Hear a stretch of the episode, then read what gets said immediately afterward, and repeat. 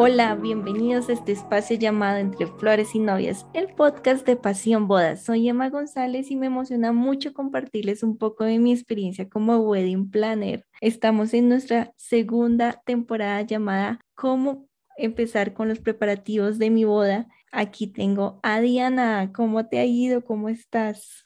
Bien, la verdad, aquí aprendiendo cada vez más, preparándonos para darles lo mejor a ustedes que nos están escuchando, a ustedes novias, novios que están pensando en ya dar ese paso y aterrizar la boda de sus sueños, pues aquí nos estamos preparando, investigando, hablando un poco de nuestras experiencias. Yo como novata porque no sé nada del tema, pero ahí cada vez voy averiguando y Emma sí tiene toda la experiencia en este tema, entonces esperamos darles muchas herramientas a lo largo de esta temporada. ¿Ya empezaste a ahorrar? ya empecé a ser más consciente sí, de, de, mi ahorro. Si no saben a qué se debe esta pregunta, tienen que escuchar el episodio de la semana pasada porque hablamos un poco sobre finanzas y todo lo que tiene que ver con, lo, con los gastos, el presupuesto de una boda. Bueno, ya que estás más aterrizada y ya sabes la importancia del ahorro, cuéntame cómo sería el lugar soñado para tu boda. Bueno, aquí creo que cada semana empezamos de lo grande, la lista de invitados, el presupuesto y ya empezamos en detalle. Bueno, el lugar soñado, la verdad, yo siempre pienso en las personas más que en mí. También lo pienso para este tema del lugar. Yo siempre he pensado en un lugar que a las personas les quede fácil llegar y que tenga comodidades, ¿sí? Y comodidades básicas como un lugar lindo, que huela rico. Eh, también creo que eso refleja mi personalidad y yo soy mucho de detalles. Entonces me encanta un lugar donde se pueda poner flores, la gente pueda caminar tranquila. De pronto, no sé, he visto lugares que son, tienen mucho prado, mucho pasto y las mujeres sufren con los tacones. Entonces siempre pienso como que las mujeres se sientan cómodas, que los hombres se sientan cómodos. También me gustaría un lugar donde tenga como una zona verde, pero ¿qué pasaría en caso de que llueva? Entonces podemos estar e-, en un lugar cubierto. Yo pienso siempre es como en la comodidad de las personas y si las personas están cómodas, yo estoy cómoda. Entonces, eso que tenga espacios amplios, limpios, que vuelan rico, que tengan detalles bonitos, elegantes y, elegantes no en cuanto a fino, a precio, a nada extravagante, sino que de verdad sea algo que la gente se sienta en un ambiente familiar. Yo sueño con ese lugar todo lo que escribes es muy tú, o sea, me encanta porque yo conozco a Dianita y me encanta cuando voy a tu casa, tu mamá también es muy parecida y siempre huele delicioso, o sea, por lo general, y eso espero que la mayoría de las casas huelen bien, pero tu casa huele delicioso y eso yo creo que debe tener el lugar de tus sueños, porque aquí entre nos hay lugares que no huelen tan rico y haciendas que no huelen tan rico. Entonces, para ayudarte, no solo a ti, que muy pronto te casarás. Estamos en búsqueda, en búsqueda del prometido para Dianita. Sino a todas las personas que nos escuchan, eh, les tengo algunos consejos para que puedan encontrar ese lugar soñado para casarse. Por supuesto, creo que nos van a escuchar hablando mucho en esta temporada de este punto y es tener claro el número de invitados, la fecha y el presupuesto, porque según el número de invitados podemos decir, ah, me caben todos estos invitados en este lugar o es un espacio muy grande y este salón es muy grande para una boda de solo 30 personas y de pronto me va a hacer incurrir en gastos extra de decoración para que no se vea tan desocupado. La fecha, porque hay novios, no sé si tú vayas a hacer así, en mi caso, yo quería que la fecha de mi boda fuera un lugar, eh, perdón, una fecha muy especial. Supuestamente yo elegí, pero me equivoqué. Con mi esposo elegimos que fuera el fin de semana de amor y amistad, pero después nos dimos cuenta que era el siguiente porque queríamos que fuera una fecha especial. Nuestra fecha ideal hubiera sido un 2 de diciembre, que fue cuando nos hicimos novios, pero no, justo no nos caía un sábado y no estaba tan de moda en ese entonces casarse entre semana como ahora que eso nos dejó la pandemia, las bodas entre semana. Entonces creo que es importante tener la fecha, si para ti no es relevante justo un número exacto, no sé, o un mes, pues ser más flexible en ese en eso y el presupuesto, porque te puedes enamorar de una hacienda, pero si está por fuera de tu presupuesto o tienes un buen presupuesto y puedes invertir en una hacienda mucho más linda de la que de pronto em, crees que podrías adquirir. Dime. Sabes que en el tema de la fecha, yo, yo no pienso tanto en que sea una fecha especial, sino que sea como un horario y un día donde la gente le quede fácil movilizarse. Entonces, por ejemplo, para mí, un viernes en la noche, siento que hay muchos trancones, por eso pienso también que el lugar sea un lugar centrado donde la gente le quede fácil llegar. Eh, de pronto, si es un sábado en la mañana, no, pues que muchas personas trabajan. Yo pienso es en eso, yo pienso en que sí, las personas van a poder llegar y, y acompañarme en ese, esa fecha y ese horario que yo escogí. O, ejemplo, si tú te vas a casar en una hacienda fuera de Bogotá, salir de Bogotá en diciembre y justo temporada de novenas es casi que imposible. Justo las dos estuvimos invitadas a una boda. Pero como digamos como a las 10 de la noche. No sé, fueron como dos horas de, de recorrido, ya estábamos cansadas, el maquillaje corrido. Exacto. Pero, pero sí. Bueno, aquí quiero hacerte una pregunta, aprovechando este consejo, y es, ¿hay meses donde es aconsejable casarse? Donde de pronto por precios o la temporada es buena o donde es más común que las personas, en qué mes es más común que las personas elijan casarse y por qué? Mm, digamos que algo que he aprendido como del mundo de las decoradoras, escogiendo la fecha, creo que, bueno, no va un poco con este tema, pero sí a la vez, es como febrero, eh, día de San Valentín, mes de las madres y amor y amistad, no sé si se me escapa alguna fecha, son fechas en donde las flores suben un montón, el precio de las flores suben un montón. Bueno, eso también va alineado al episodio anterior.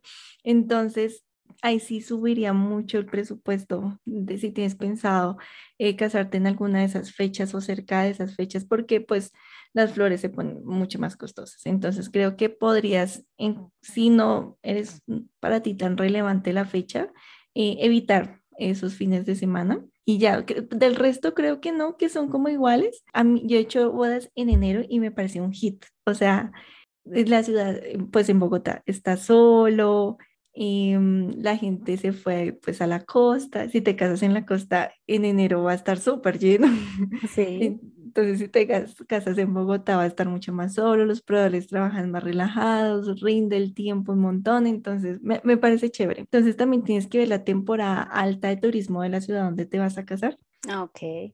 Listo. Eh, otro punto, como segundo punto, es tener en cuenta el estilo y personalidad que ustedes tienen como pareja, porque, ejemplo, yo he ido con novios, con, con mi esposo justo fuimos con los Danis no recordarán si nos escuchan, les decíamos los Danis, ellos eran muy rústicos y yo me acuerdo que fuimos a un lugar y a ellos les encantó ese lugar, era demasiado rústico, pero esa es la personalidad de ellos, viéndolo no como wedding planner, sino como novias. Y yo hubiera elegido ese lugar, yo diría, no, jamás demasiado rústico, ya todo muy desgastado, no, o sea, no me gustaba nada, pero como yo no pienso para mí, sino para los novios, era el lugar ideal para ellos.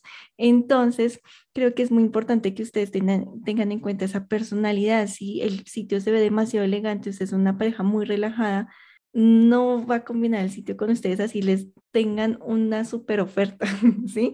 Creo que es un lugar donde ustedes deben sentir bien. Y también tener en cuenta la ubicación y facilidad para llegar a la locación. Yo creo que este es tu punto.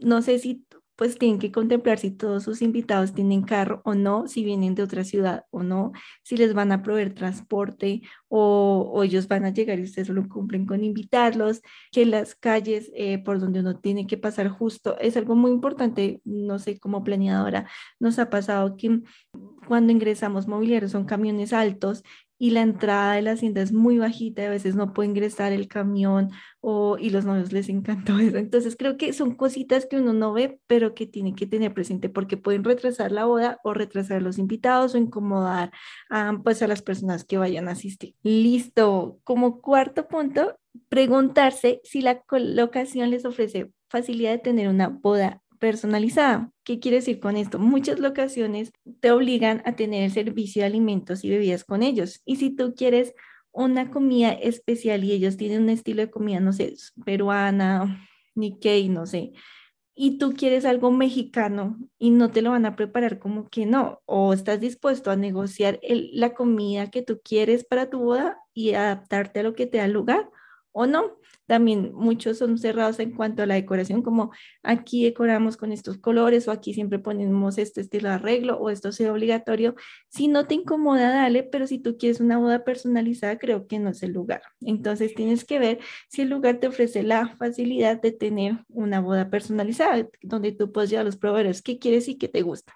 Esto que tú mencionas de la alimentación ya un menú establecido o la decoración ya establecido, pasa en algunos lugares en especial, por ejemplo, en los hoteles, o sea, ¿esta política solo de hoteles o en qué otros lugares puede pasar esto? No, en haciendas o en cualquier casa de eventos, porque, ejemplo, eh, hay lugares en Santa Marta donde también con ellos debe ser sí o sí, y no necesariamente es un hotel, la, la parte de alimentación o casas en Cartagena, bueno, entonces creo que si justo no, para ti, desde que sea rico no te importa el tipo de comida, súper. Pero si para ti es muy especial, si es una boda de destino, ejemplo, y vienen muchos invitados del extranjero y les quieres ofrecer comida colombiana y eso no te lo ofrece el lugar, pues creo que no es el lugar indicado para ti. Entonces creo que eso es algo que debes revisar con tu pareja. También es importante y algo que se nos olvida mucho es saber si el, el espacio que estamos eh, contemplando eh, si no es una boda en una ciudad donde podemos salir de una iglesia a, pues al lugar de la recepción, si no es en una hacienda, un, un lugar aislado, saber si el lugar permite hacer cualquier tipo de ceremonia. Hay lugares donde no permiten hacer ceremonias simbólicas, hay lugares que no cuentan con permisos para hacer eh, ceremonias católicas o no cuentan con capillas especiales para bodas cristianas. Entonces, ¿quieres una boda católica saliendo tú de la iglesia o para ti es indiferente y estás dispuesta a hacer una boda católica como de bendición de argollas al aire libre. Entonces, es algo que debes ver porque pues no todas cuentan con los permisos necesarios. Más que todo, creo que se les dificulta a los novios que tienen ceremonias católicas esta parte. También busquen, y es mi palabra favorita, que el lugar sea integral. Muchas veces tenemos el super salón súper lindo y los baños súper feos o un baño de mujeres solo para sin, o sea, para sin invitados, un solo baño de hombres y un solo baño de mujeres, ¿sí? Ay, no, el baño es muy importante. Demasiado y más uno como invitada que no va y se arregla o tú como novia que tienes que ir al baño y levantarte todo ese vestido. Creo que es muy importante los baños. Ejemplo, yo cuando busco un hotel donde hospedarme de vacaciones, yo miro el baño, porque es muy, muy importante y creo que habla mucho del aseo en lugares. Si el, baño no es tan lindo, así esté aseado, pero se está, desgastado, deteriorado, por más aseo que le hagan, se va a ver feo y va a dar una mala imagen de tu boda. Entonces, tenemos que buscar que también tenga el espacio de la novia. Si tú te estás casando en una hacienda, pues que ahí mismo te puedas arreglar. Si el novio quiere estar con sus amigos, que pueda también tener un salón. Pero si el novio no le preocupa, eso también puede llegar aparte. Pero para mí debe tener un espacio donde se pueda arreglar la novia, planta energía. ¿Qué pasa si se va la luz? Pues se apaga la boda, no, debes contar con una planta de energía, cocina. Em, si el lugar no presta el servicio de catering, muchos lugares no invierten en el área de cocina, no se me hace muy chévere porque finalmente te están ofreciendo un lugar para celebrar tu boda y de estar completo y equipado. Entonces, tienes que ver esa parte, por eso siempre les aconsejo contratar un profesional que les ayude a revisar todo esto. Y alojamiento, creo que este no es tan indispensable, pero hay muchos lugares que te ofrecen alojamiento si vienes con invitados de otros países o tú dices, ay, me gustaría pasar la noche de bodas acá porque pues se termina súper tarde y no quiero salir con mi esposo a otro lugar, sino queremos quedarnos acá y disfrutar. Entonces, creo que son puntos que deben tener en cuenta, que sea integral, que todos los espacios sean lindos, que tengan todo lo que ustedes necesitan y que no les vaya a generar gastos extras, porque si no tiene cocina el lugar, seguramente el servicio de catering te monta una cocina, pero te sale un poco más costoso. Entonces, creo que desde el primer momento debes buscar un lugar que tenga todo lo que se necesita. Y por último, tengo un artículo en la página de Pasión Boda sobre el lugar, el lugar soñado para casarse. Y es que las parejas hagan clic. Muchas veces he encontrado parejas soñaron, se ven entrando al lugar, digamos, vimos la primera, el primer espacio y se enamoraron y ya después vemos más locaciones y no olvidan ese primer lugar. Y es porque hicieron clic y yo en mi mente de planeadora soy como, pero este está mejor, este tiene este plus, este tiene mejor precio, no sé, pienso muchas cosas, pero creo que más allá de, obviamente que sea integral, que tenga todo lo necesario, tiene que hacer clic con la pareja. Yo tuve una pareja así, me recuerdan por ahí. John y Pau, ellos duraron un mes en, encontrar el lugar ideal porque se enamoraron de un lugar justo, no tenían la fecha disponible, no recuerdo bien qué pasó. No los presioné para nada y les dije, tómense su tiempo, miran, porque estamos mirando otras opciones y ellos estaban entusados, no olvidaban el lugar de sus sueños. Ya después visitamos un lugar y lo encontraron, la novia lloró y todo, dijo, sentimos clic, creemos que en este lugar nos podemos casar. Y asimismo le, le pasó a, a, Ramiro y a Karen, unos novios que se casan ahorita en Santa Marta.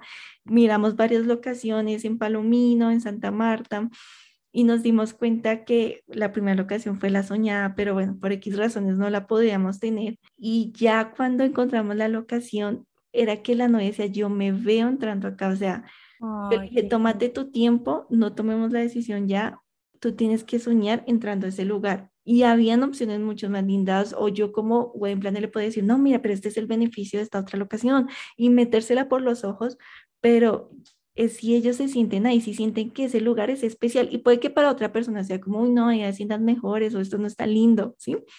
Pero para ellos había algo especial que hacía que ellos sintieran que ese era el lugar donde iban a dar el sí para toda su vida. Claro, además que la verdad me parece muy lindo contemplar esto porque alrededor de los preparativos se puede mover la presión, la presión de la wedding planner, la presión de la mamá que la está acompañando, del papá, la presión también de los lugares de tiene que reservar ya, reserve ya, si no reserva entonces eh, le quitamos el cupo, pero creo que tomar decisiones apresuradas, pues a veces nos lleva como a equivocarnos y pues qué charro como entrar ese día de la boda y decir, este lugar no me gustó, estoy frustrada, pero pues bueno, ¿qué más da? Entonces creo que es una de las decisiones que vale la, vale la pena dedicarle tiempo, visitar, conocer, comparar. Entonces sí me parece súper válido contemplar eso, que refleje la personalidad y que la pareja pueda hacer clic con el lugar. Me encanta, me encanta que pues termines con esto porque creo que obviamente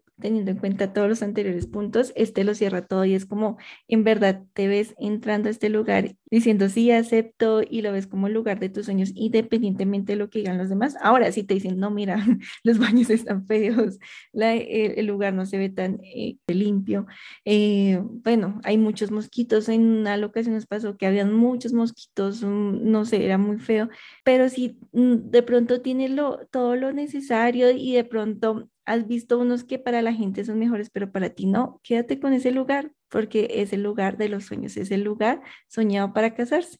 También algo que, que me gustaría resaltar es que cuando generalmente a uno le hacen esta pregunta de cuál es el lugar soñado para tu boda, uno siempre piensa, no, la ciudad o la playa. Creo que antes era como que todo el mundo soñaba con su boda en la playa, pero el lugar soñado es ese que tiene estos aspectos que Emma nos acaba de mencionar. Yo como que la verdad no lo había contemplado, sí, o sea, sí se los conté al principio, pero revisar esos aspectos, o sea, creo que el lugar soñado es ese, el que refleja la personalidad, el que piensa en esos aspectos de comodidad. Entonces creo que sí cambia un poco el concepto de el lugar soñado, no solamente es la playa o, o la ciudad, el lugar soñado es donde tú estás cómodo y donde tus invitados también van a estar cómodos y van a dar una buena impresión de la boda. Sí, donde te sientas como en casa, como esa sensación de acogedora, creo que ese es el lugar. Gracias, Anita, por acompañarme. Siempre eh, estás aquí como apoyando a las novias con tus preguntas, ayudando a que todo quede más claro. Gracias a ustedes por escucharnos. No olviden seguirnos. ¿En dónde nos pueden seguir? Estamos en Instagram como arroba entre flores y novias. Recuerden compartir este episodio si les gustó con aquella pareja que se encuentra en los preparativos de su boda. Y nunca olviden que el amor es el vínculo perfecto.